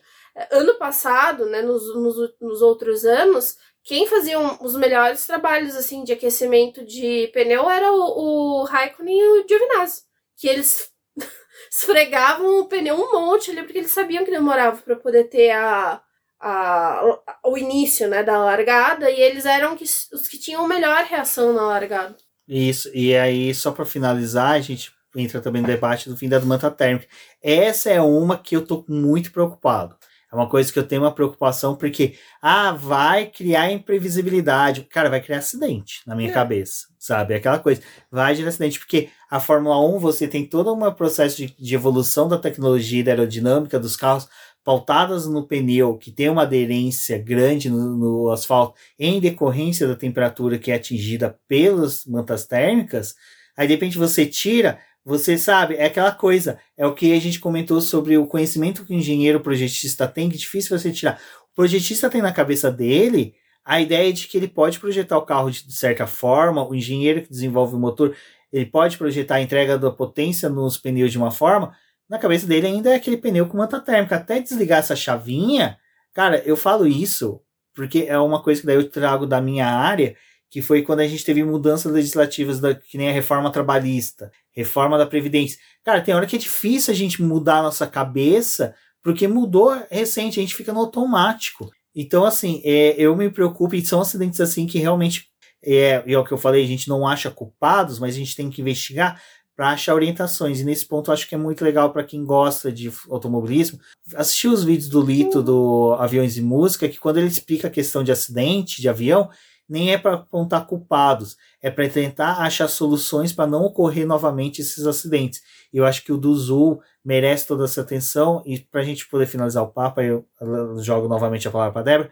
Eu fiquei mega feliz com o post que ele fez no Twitter sabe, cara, foi uma foi um alívio, sabe aquela coisa da sensação ruim, mas mesmo assim a gente ainda estava apreensivo pelo álbum, mas na hora que ele também viu ele ali andando com o chefe de equipe, conversando, acho que era com o Domenicali, né, que É, tava com o. Domenicali com o, o Frederick Visser. Então foi bem, foi bem legal porque, sabe, é aquela coisa, ele nem precisa sair do autódromo para ser atendido, enquanto que o coitado do álbum, né? Nossa, todo destrambelhado. É que o álbum teve a pancada da frente e teve mais Duas duas, laterais. duas laterais, né? Então é aquela coisa do que o Galvão Bueno falava, é o teu cérebro dentro de uma caixa de madeira chacoalhando, né? É, é, só o negócio dos pneus, a questão de você tirar a manta térmica, que também você provoca uma rigidez maior no pneu antes dele ir para a pista, e é algo preocupante, porque você, ainda tem que deixar a goma ali, ela um pouco molinha, né, para poder gerar esse atrito com o asfalto e ela é, gerar o aquecimento. Então é, é ruim, né, ela ficar muito fria. Tanto que agora eu não lembro qual foi o GP esse ano que tava chovendo e frio, agora no início da temporada, em que a. Acho que Barcelona, né? Acho que foi Barcelona. Que eles tiveram que autorizar, aumentar a temperatura. Quer dizer, é, manter os pneus guardados ali com um pouco mais de Imola. temperatura. Isso, Imola. Pra, pra poder não danificar a, o pneu ali, pra não ter rachadura e gerar acidente, né? Estouro no, no- durante o final de semana. Então é meio complicado essa questão de retirar a, a monta térmica. Não é só você acostumar eles a trabalharem com uma temperatura mais baixa, mas também os problemas que isso pode gerar pro, pro próprio pneu, né? Tudo bem, tem categorias que não usam, mas aí é um outro tipo de categoria, é um, um Construção do pneu é diferente, É, o né? pneu- o conceito é outro. é, o da Fórmula 1 é uma construção completamente diferente do que é um pneu da Fórmula E do que é um usado pela Stock Car. Ah, mas vamos ser sinceros, né? Pra gente até mudar o disco do assunto. É, nossa, isso daí eu entreguei muita idade. Ah, cara, eu acho que assim, é mais uma daquelas é, soluções paliativas que a Fórmula 1 apresenta. É mais uma cloroquina da Fórmula 1 que eles tentam apresentar e que não vai trazer resultado nenhum, não vão mudar nada, enquanto que realmente, é, cara, é, a Fórmula 1, eu tava pensando esses dias, é muito parecido com aquele filme Não Olhe Pra Cima. Sabe? Tá tendo problema, tá todo mundo vendo um meteoro gigante vindo pra Fórmula 1, que é distribuição de valores entre as equipes. Tem que melhorar isso para equipes pequenas poderem ter melhores é, investimentos para poder ter bons entregas de resultado. Pra gente ver Aumentar o grid pra poder ter mais dinheiro entrando também. mais equipes, cara, mais três equipes ali, vai, precisa. Exatamente. Tá vindo aquele meteoro com uns avisos gigantes, tá todo mundo. Não, não, ó. a gente vai Tá, discutir aqui, mudar tem a aqui a manta classificação. térmica, ó, que vai solucionar o campeonato. Ó, tem a sprint aqui, ó, que vai trazer melhorias. E lá tá vindo Andretti querendo entrar na Fórmula 1, Porsche, Audi querendo entrar, mas quem que vai ceder o carro para poder enfiar esses motores, sabe? Até a Honda agora tá falando que quer voltar como equipe, sabe? Então você fala, caraca, velho, tá todo mundo berrando as soluções e o pessoal tá ali. Não, não, tem que tirar a manta térmica. Não, tem que ser Q3 com Q1 com pneu duro, Q2 com pneu médio, Q3 com pneu macio. Aí todo mundo, ah, que bonitinho, o pessoal tá trabalhando. Não tô trabalhando, seus idiotas. Os caras estão tapeando a gente. Estão fazendo de idiotas com isso. Enfim, acabou. Acabou não. Débora, você quer botar mais alguma coisa ou a gente vai agora falar do. Eu só ia dizer que fico feliz que o Zu e o álbum não tiveram consequências maiores desse acidente, né? O do álbum poderia ter gerado uma conclusão e até tirar ele da próxima corrida, mas ele já confirmou que vai correr na Áustria, então estará presente na próxima corrida. E vamos ver aí o que, que acontece. Achei até engraçado que hoje, quando eu fui entrar no, no site para poder dar umas olhadas em algumas coisas agora à tarde, é, o texto que era mais procurado era quem eram os reservas dos times. o pessoal tá preocupado, né, com quem vai substituir quem aí. Red Bull. Red Bull não tem mais ninguém para substituir, não está tendo mais, porque Judy Vips teve a condenação que merecia. Aí, com o abandono do Russell, a gente fica. Puta merda. Quando a Mercedes entrega, o Russell não tem chance. E aquela coisa, essa era uma corrida que o Russell ali na frente, junto com o Hamilton, teria feito miséria. Ah, se o Leclerc tava choramingando, desculpa choramingando aqui, mas é, é só para pautar o que eu quero falar. Não, não vejo o Leclerc desse jeito. Mas se o Leclerc estava choramingando, vendo uma Mercedes crescer no retrovisor, imagina ele ver uma Mercedes de Hamilton no retrovisor e Russell na outra. E agora o retrovisor aumentou. E, não, o retrovisor aumentou. E tem outra coisa. Primeira coisa que o Carlos Sainz falou pro Hamilton na salinha de ali pré-pódio. Vocês chegaram, hein? Ou seja, Mercedes chegou, a Ferrari sentiu. E agora é aquela coisa. Se o Russell não tivesse abandonado, gente, teria sido uma corrida muito boa do britânico. Então, assim, é uma pena, como a gente já falou tanto agora há pouco, mas o desempenho da Mercedes foi muito interessante. O crescimento dela está sendo bem é, bem interessante de acompanhar. Gostei de usar bastante vezes a palavra interessante, ficou bem interessante isso. Mas Faltando um vocabulário. tá faltando, tem que ler mais.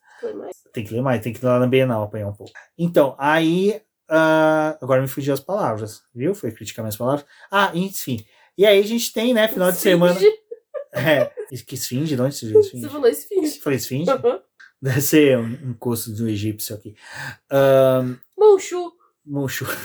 Aí você tem, né, todo final de semana o pessoal já discutindo, né? Ah, mas vai mudar as regras, vai não sei o que, por person, não sei o que. Aí surge mais um, um termo lá maluco para que tá acontecendo com o carro, que Balso. Balsing. Aí eu pedi pra Débora explicar isso, porque daí eu não, não entendi muito bem. Ah, mas é interessante que daí já vem o pessoal falando: olha, parece que algumas equipes estão infringindo a rigidez do assoalho. E a primeira que. As primeiras que falaram que não quer que mude isso é Mercedes, é, Ferrari Ora, ora. e Red Bull. aí a Mercedes, ora, ora. e, aí, e, aí o Merce- e aí a Ferrari e a Red Bull. Fudeu.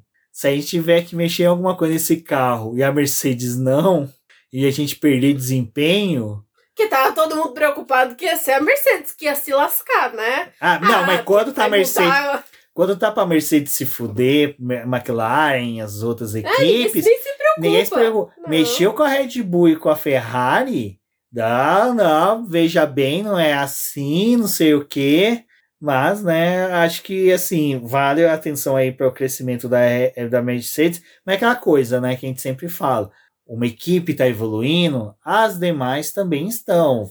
Red Bull e Ferrari estão entregando, sabe, resultado. Então é, é aquela coisa. É que ficou muito nítida a evolução, sabe?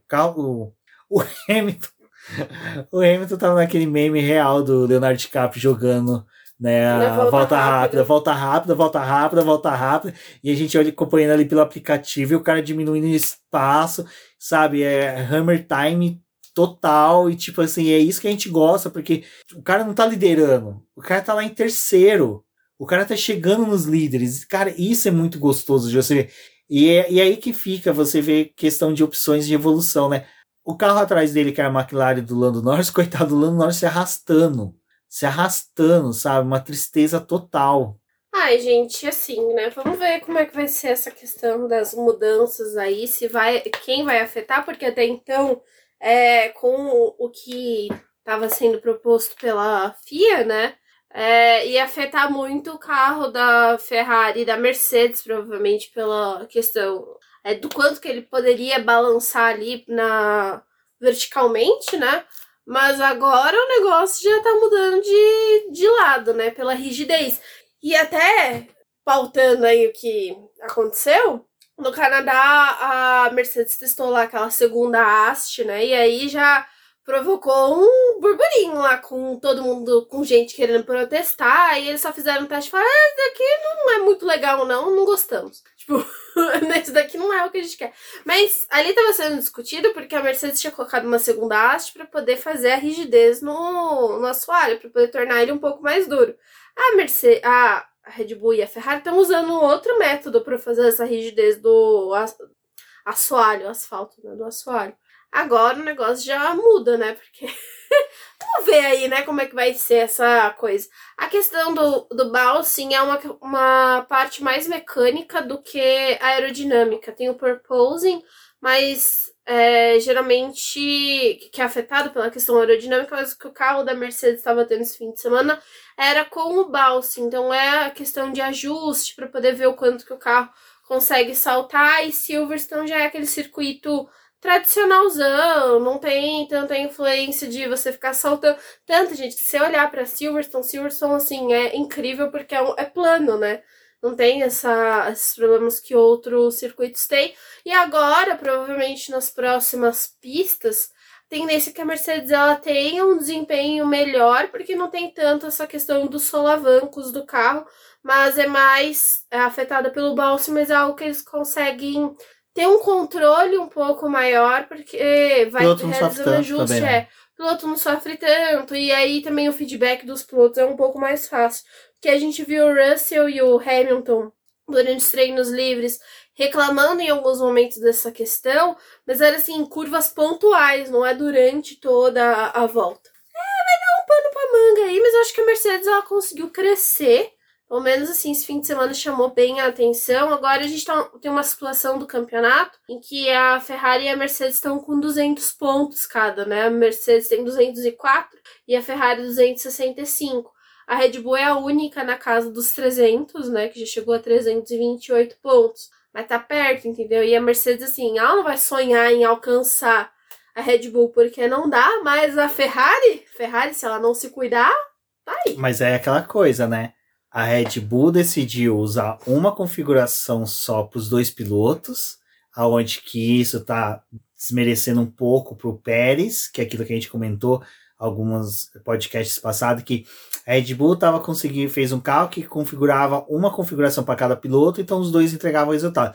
Depois de Mônaco, surpreendentemente, decidiram, não, vamos configurar os dois carros iguais e vai ser a configuração que o Verstappen usa.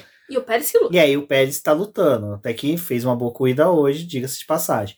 Mas, então aí a Mercedes entregando dois pilotos, entregando resultados, coisa que o ano passado não fez, aí eu fico imaginando o que, que teria sido o campeonato da Mercedes ano passado se não fosse o Bottas, fosse o Russell. Enfim, não vamos mais debater sobre isso. Mas a questão do assoalho, eu vou só falar uma coisa. Ao contrário do que foi a reclamação da Mercedes da Ferrari, quer dizer, da Red Bull e da Ferrari anteriormente, de mudar a regra, quer dizer, reformulando o que eu falei. A reclamação da Red Bull, que era para mudar uma regra que iria prejudicar ela em favorecimento de outras equipes, como a Mercedes, agora não. Agora a reclamação é: Não, vocês têm que aplicar a regra. Vocês não querem aplicar a regra para o meu piloto que usa piercing?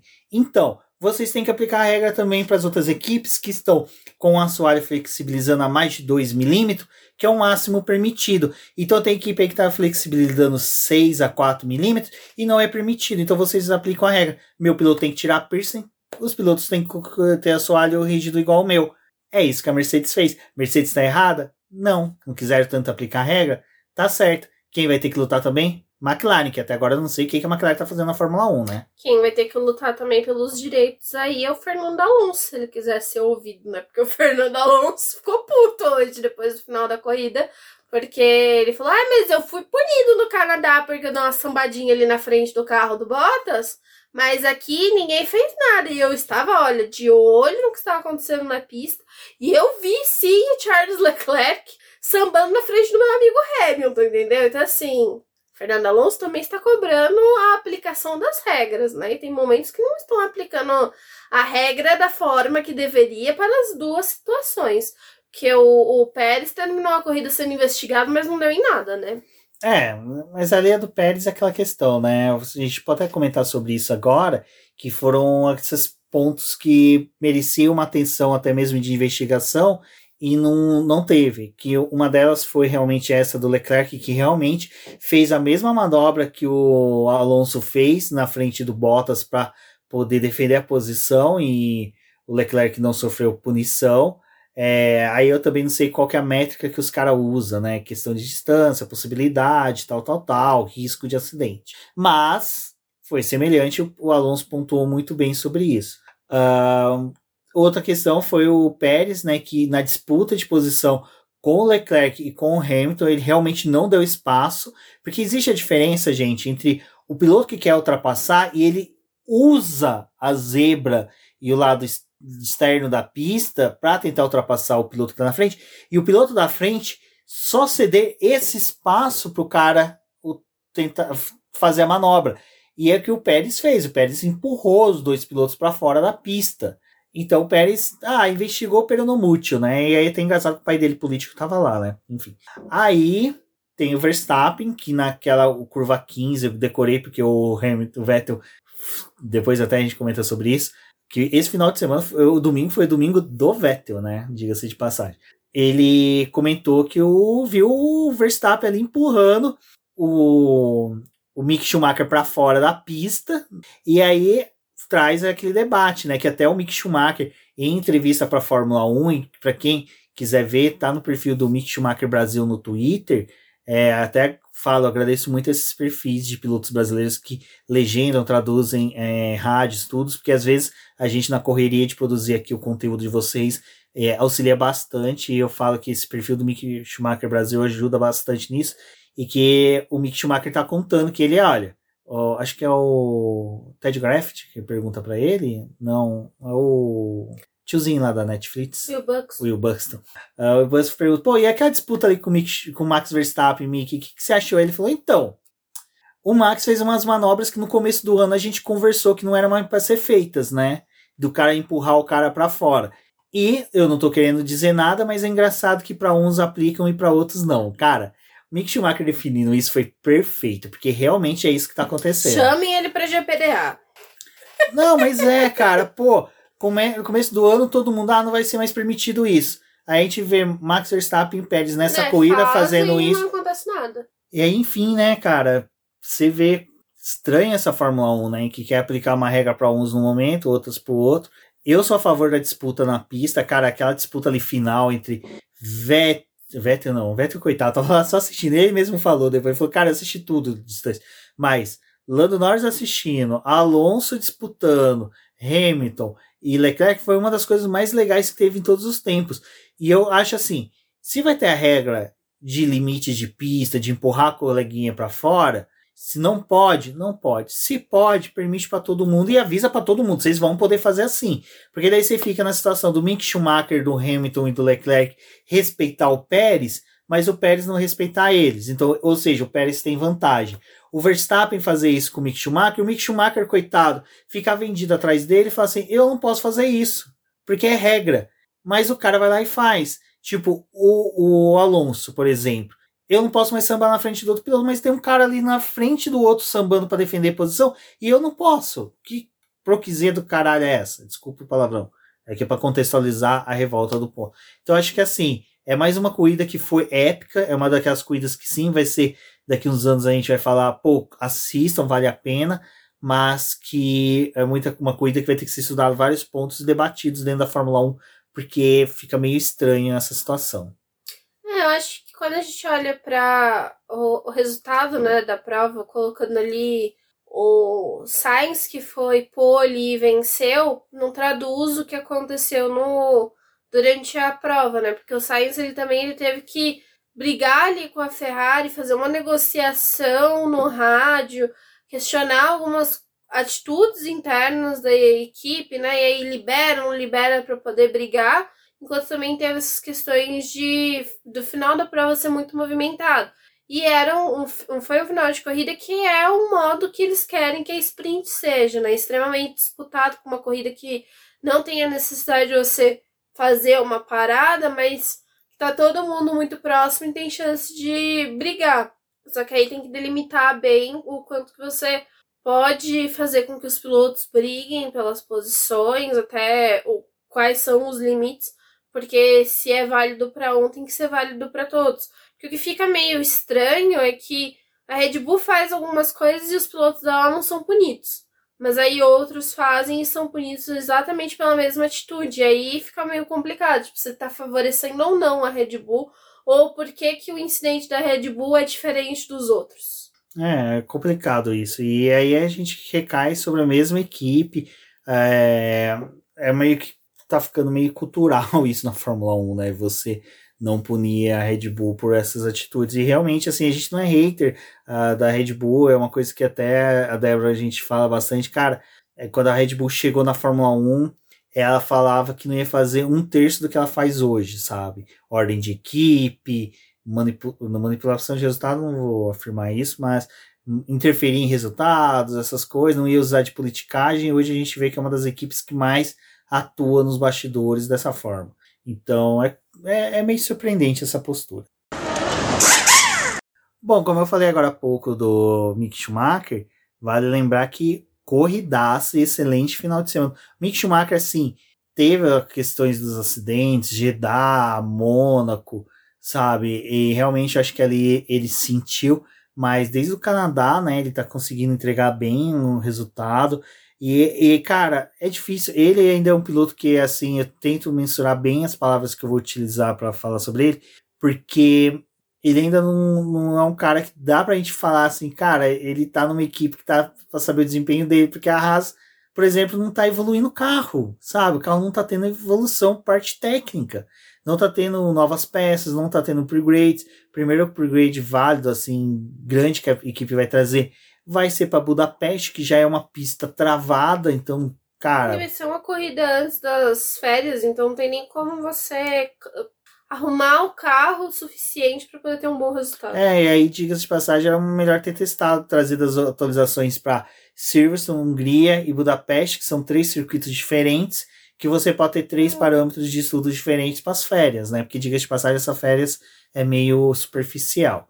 Mas então, mas o Mick Schumacher correu bem, se classificou bem. O Magnussen foi o cara que ficou meio apagadão final de semana inteirinho, mas o Mick Schumacher foi o cara que realmente entregou, conseguiu boa pontuação, disputou de forma brilhante ali contra o Max Verstappen duas vezes, né? Porque antes do, do safety car ocasionado pelo abandono do álbum, do álbum não, do Ocon, ele já vinha disputando posição com o Max Verstappen, Aí teve a rodada de pit stops, na relargada ele teve aquele distanciamento, mas voltou a se aproximar do Max Verstappen. Então, assim, é, torcer para que seja o, pontapé inicial da crescente que ele venha a ter dentro da Fórmula 1.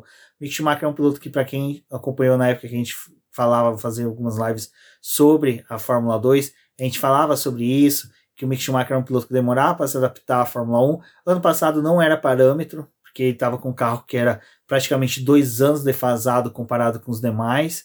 E agora que ele está tendo um carro mais próximo, ele começou a ter realmente a sua adaptação agora.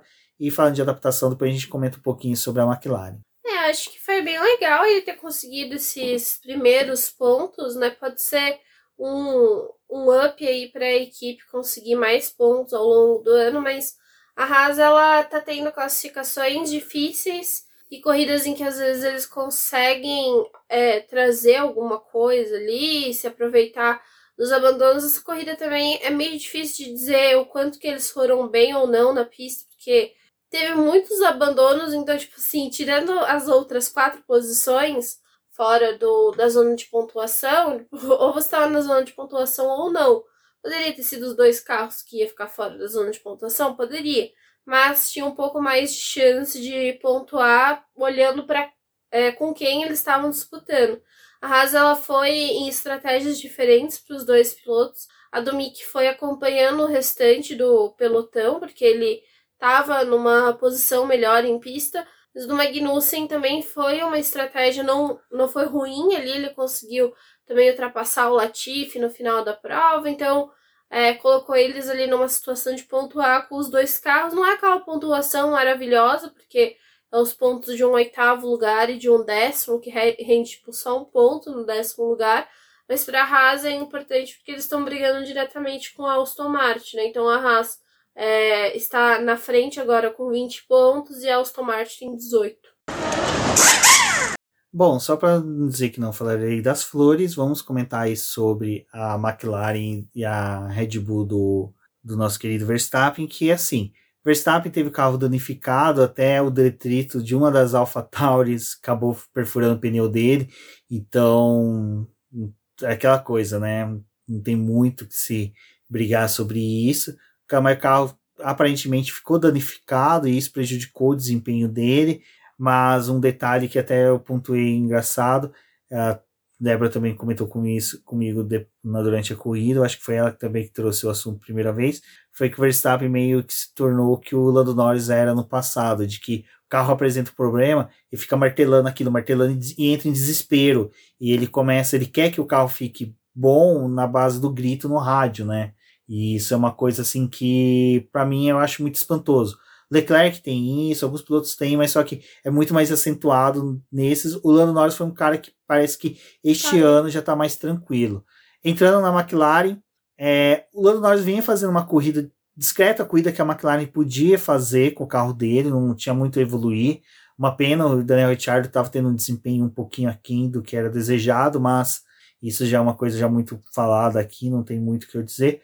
O único ruim é que é, na hora que teve a rodada de pit stop do, do safety car, eu vi uma McLaren dentro dos boxes e saiu até a frente do Hamilton. Eu falei, caraca, a McLaren conseguiu chamar o Norris, fazer o pit stop e mandar ele de volta para a pista pra... e voltou na frente do Hamilton. Não, eles preferiram chamar o Richardo, segurar o Norris na pista para poder depois chamar o Norris. E isso fez com que o Norris perdesse a posição para Alonso. Cara, a cagada da McLaren para favorecer o Richard, que estava sem chance de pontuar, para desmérito do Lando Norris, foi ridículo, cara. Ridículo, assim, sabe? É, para quem é McLarista, foi uma tristeza, e para quem é fã de automobilismo, foi mais uma vez a McLaren cagando total. Então, acho que sobre tanto Verstappen e, e Norris e McLaren sobre isso, um pouco triste aí pelo que aconteceu com a AlphaTauri também, que se perdeu durante a corrida, acidente do Tsunoda na largada, o Gasly que se envolveu no acidente com o Zul e com o Russell,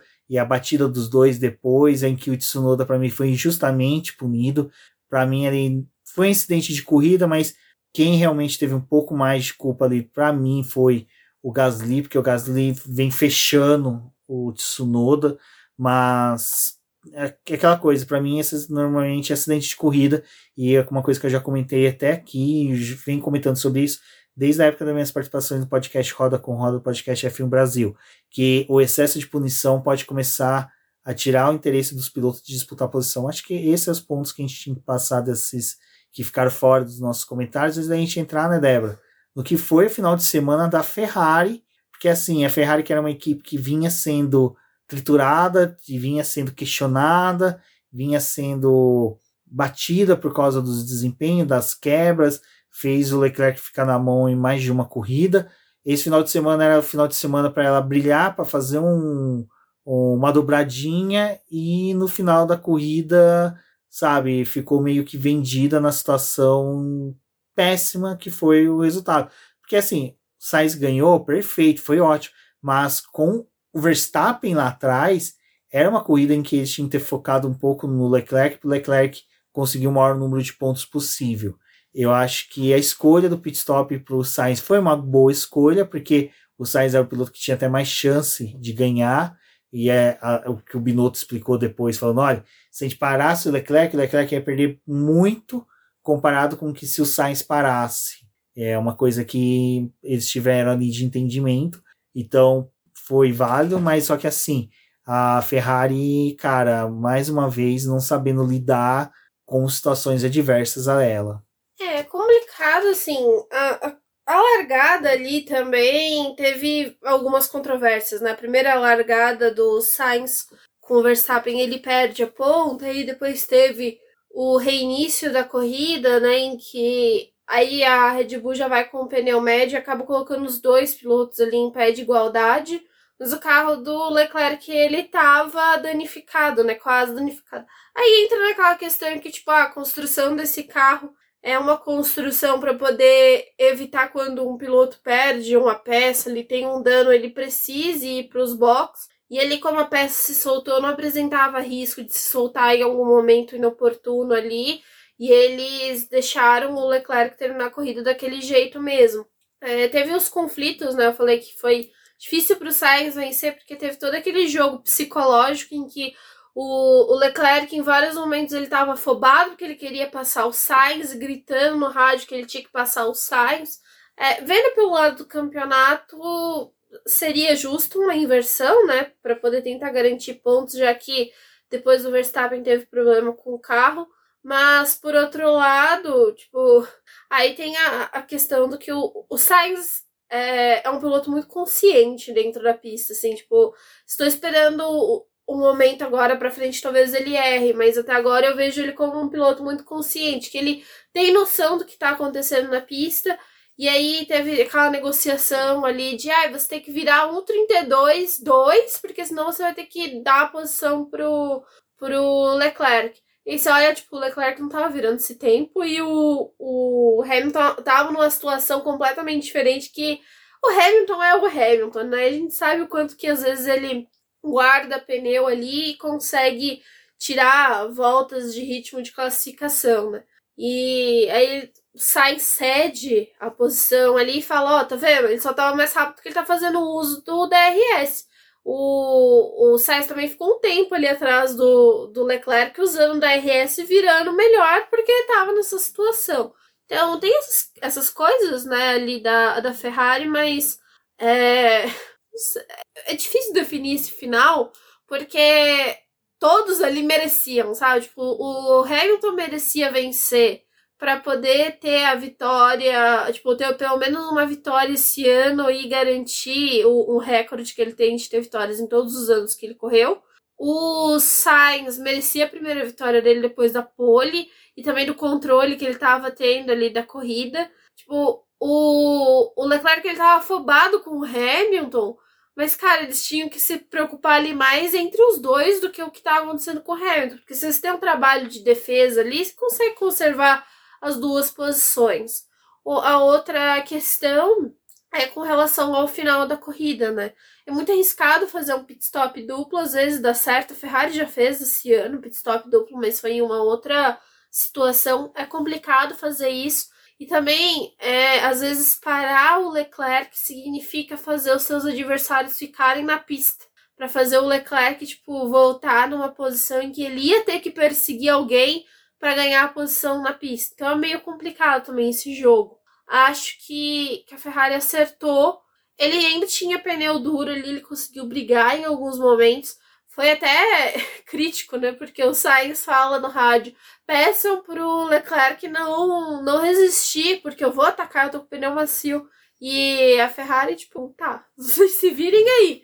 O que eu achei. Nossa, teve uma hora que eu achei muito bom, gente. Que foi o Leclerc. E aí, mas vocês vão me deixar brigar ou não? É, Leclerc, a gente vai ver aqui, te dá um retorno, sabe? Tipo, hum, a gente faz o quê? É que a gente deixa eles se arrebentarem ou, né, vão garantir ponto ou vamos ser a Ferrari boazinha que deixa todo mundo brigar? A Ferrari vive as suas dualidades ali com esses dois, né? E só para poder pontuar o final da corrida, tinha muito que o, Sa- o Leclerc fazer, né? O Sainz, ele foi brilhante. Passou o Leclerc, resolveu o problema e sumiu. Deixou o pessoal Não, quebrando o pau lá atrás. Ele ficou uma distância moderada pra Que dava pra assistir, ver no retrovisor, pra assistir né? no retrovisor toda a disputa. Largou o pessoal lá quebrando pau. Leclerc... Nossa, gente, o Leclerc nesse momento, parabéns, viu? Brilhou, Porque, brilhou. Nossa. Tudo que ele tava enchendo o saco na corrida inteira, ele resolveu ali quietinho, sabe? Ai, às vezes, às merecia vezes- o pódio. É, merecia o pódio, sabe? O pódio ele merecia. É, O do Pérez, só pra trazer o Pérez também pra conversa, porque ele termina no pódio, né? O Pérez foi uma questão, assim, tipo, uma oportunidade. Veio o safety car no momento que ele precisava, porque ele precisava fazer duas paradas, usar dois tipos de pneus, né? Nem a parada obrigatória, mas é utilizar dois tipos de pneus. E a, a- a Red Bull foi largando ele lá na pista, tipo, vamos ver o que acontece no final. Veio o safety car muito oportuno pra ele. E ele fez essa parada aí dentro de um período em que você não perde tempo, né? Então deu a oportunidade pra ele poder brigar por um pódio. É, é difícil dizer se ele merecia ou não, porque pô, a corrida dele com o Leclerc lá no começo foi destruída porque ele teve que ir pro final do pelotão, remar tudo de novo. Era um pelotão um pouco mais curto, mas tinha, mesmo assim, é um desafio, né? Escalar.